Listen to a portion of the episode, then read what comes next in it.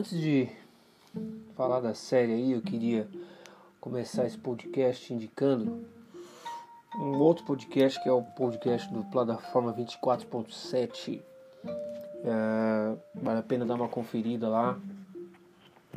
Os meninos fazem uns bate-papos muito legais. Dá uma olhada lá depois, dá pra ver pelo Spotify, pelo, pelo Deezer, pelo Anchor. Ah, dá depois uma ouvida lá no bate-papo dos meninos, ah, que é muito legal, vale muito a pena. E a série que eu vou falar hoje, eu vou deixar indicado para vocês, é uma série que está na Amazon Prime. É, maratonei essa série um dia com a minha esposa. Série também pequena, só tem uma temporada. Série nova, ela foi lançada em 2000 e 2019. É uma série que tem oito episódios e os episódios são curtos aí, tem aí média de duração de 29 a 35 minutos. E é uma série dramática, uma série romântica, né? Eu já vi algumas classificações que dizem que é uma série de comédia romântica, mas não achei muito comédia não. É, tem ali pouquíssimos elementos de comédia, mas é uma série mais dramática, mais emocionante e mais romântica, né? Apesar de que o, nem todos os episódios tratam do amor romântico. A série Modern Love, esse é, esse é o nome da série, chama Modern Love. Ela vai tratar do tema do amor mas não só o amor no sentido de amor romântico, né, o amor entre casal, mas também o amor entre uh, pai e filha. Um dos, dos episódios trata do amor entre pai e filha ou a ausência desse amor, que, que causa, né? Uh, o episódio também trata de amor no sentido de amizade. Né? Alguns episódios falam de amor no sentido de, uh, de amigos, amigos tanto de de, de gerações diferentes, tanto também no, na, no sentido da amizade de pessoas completamente diferentes serem amigas. Ah, enfim, o tema central da série é o amor, mas não só o amor romântico, tá? Mas o amor no sentido também geral aí. Né? É, essa série ela foi baseada numa coluna que ela parece que até hoje ela é escrita né, no, no jornal The New York Times, é uma coluna semanal, aonde essa coluna ela tem o mesmo título, né, a coluna Modern Love. E nessa coluna são registradas algumas histórias e, e, essas histórias são baseadas em fatos reais, são histórias que aconteceram, o que deixa a série mais, mais interessante, né? Por um lado, também a série fica também desinteressante, porque eh, no cinema, né, quando é uma, um trabalho de, de ficção, o, os, os diretores aí podem dar aquela viajada e tal. E na vida real nem sempre é assim. A vida real ela é um pouco mais pé no chão. E até por causa disso eu já vi algumas críticas dizendo que a série é meio desinteressante, mas mas eu achei muito legal, a série é bem pé no chão, assim. Ah, e eu achei muito bacana essa série. Modern Love. O, o elenco dessa série é muito pesado. Né? Um dos motivos principais pelo qual vale a pena assistir é o elenco. Né? A gente tem uma galera de peso aí, como por exemplo Anne Hathaway, aquela que fez o Diário de Princesa, ah, ela também está no filme O Diabo Veste Prada. A gente tem o Andy Garcia, né, que fez os filmes daquele 11 Homens um Segredo, 12 Homens e Outro Segredo.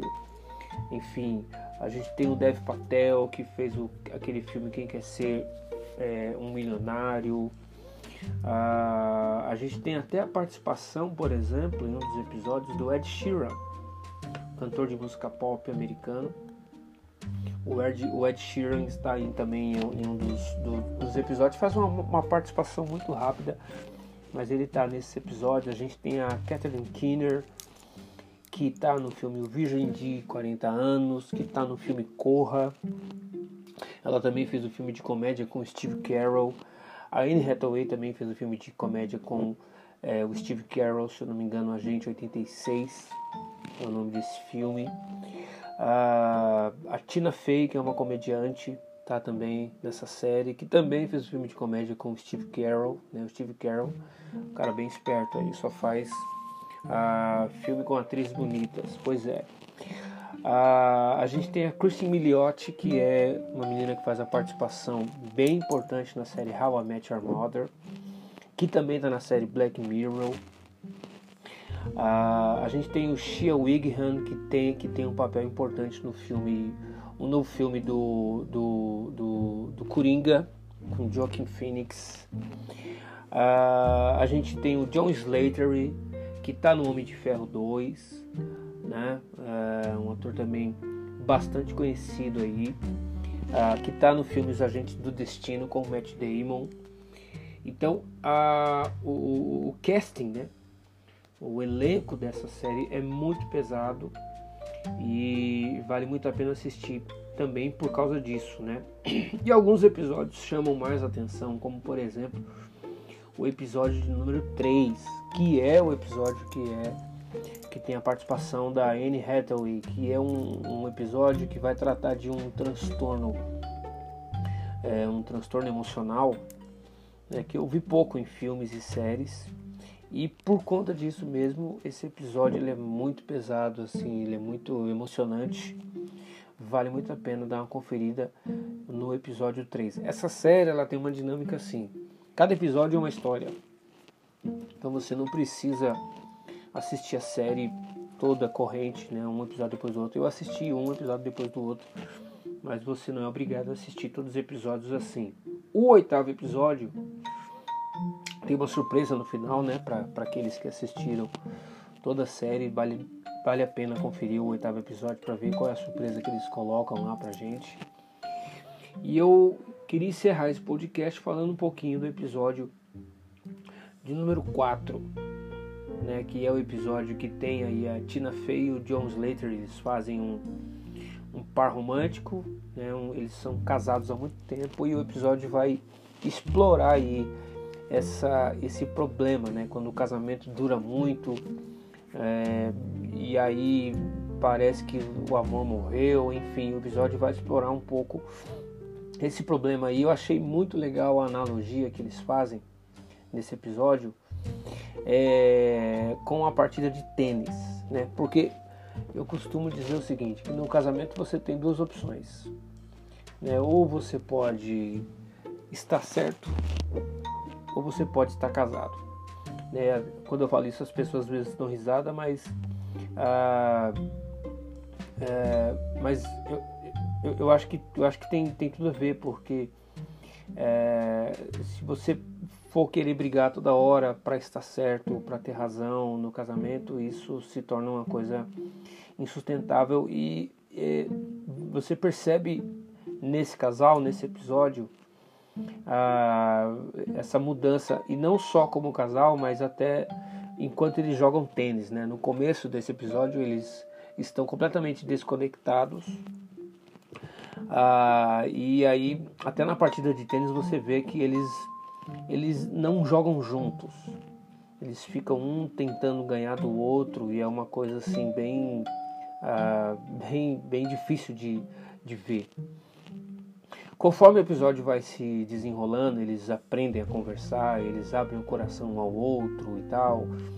Ah, você, eles terminam esse episódio com uma partida de tênis e e é muito legal porque eles não terminam disputando essa partida, mas eles terminam jogando, sabe, juntos. É como se a partida, o objetivo da partida no final desse episódio não fosse ganhar, mas fosse praticar o esporte, fosse desfrutar o esporte.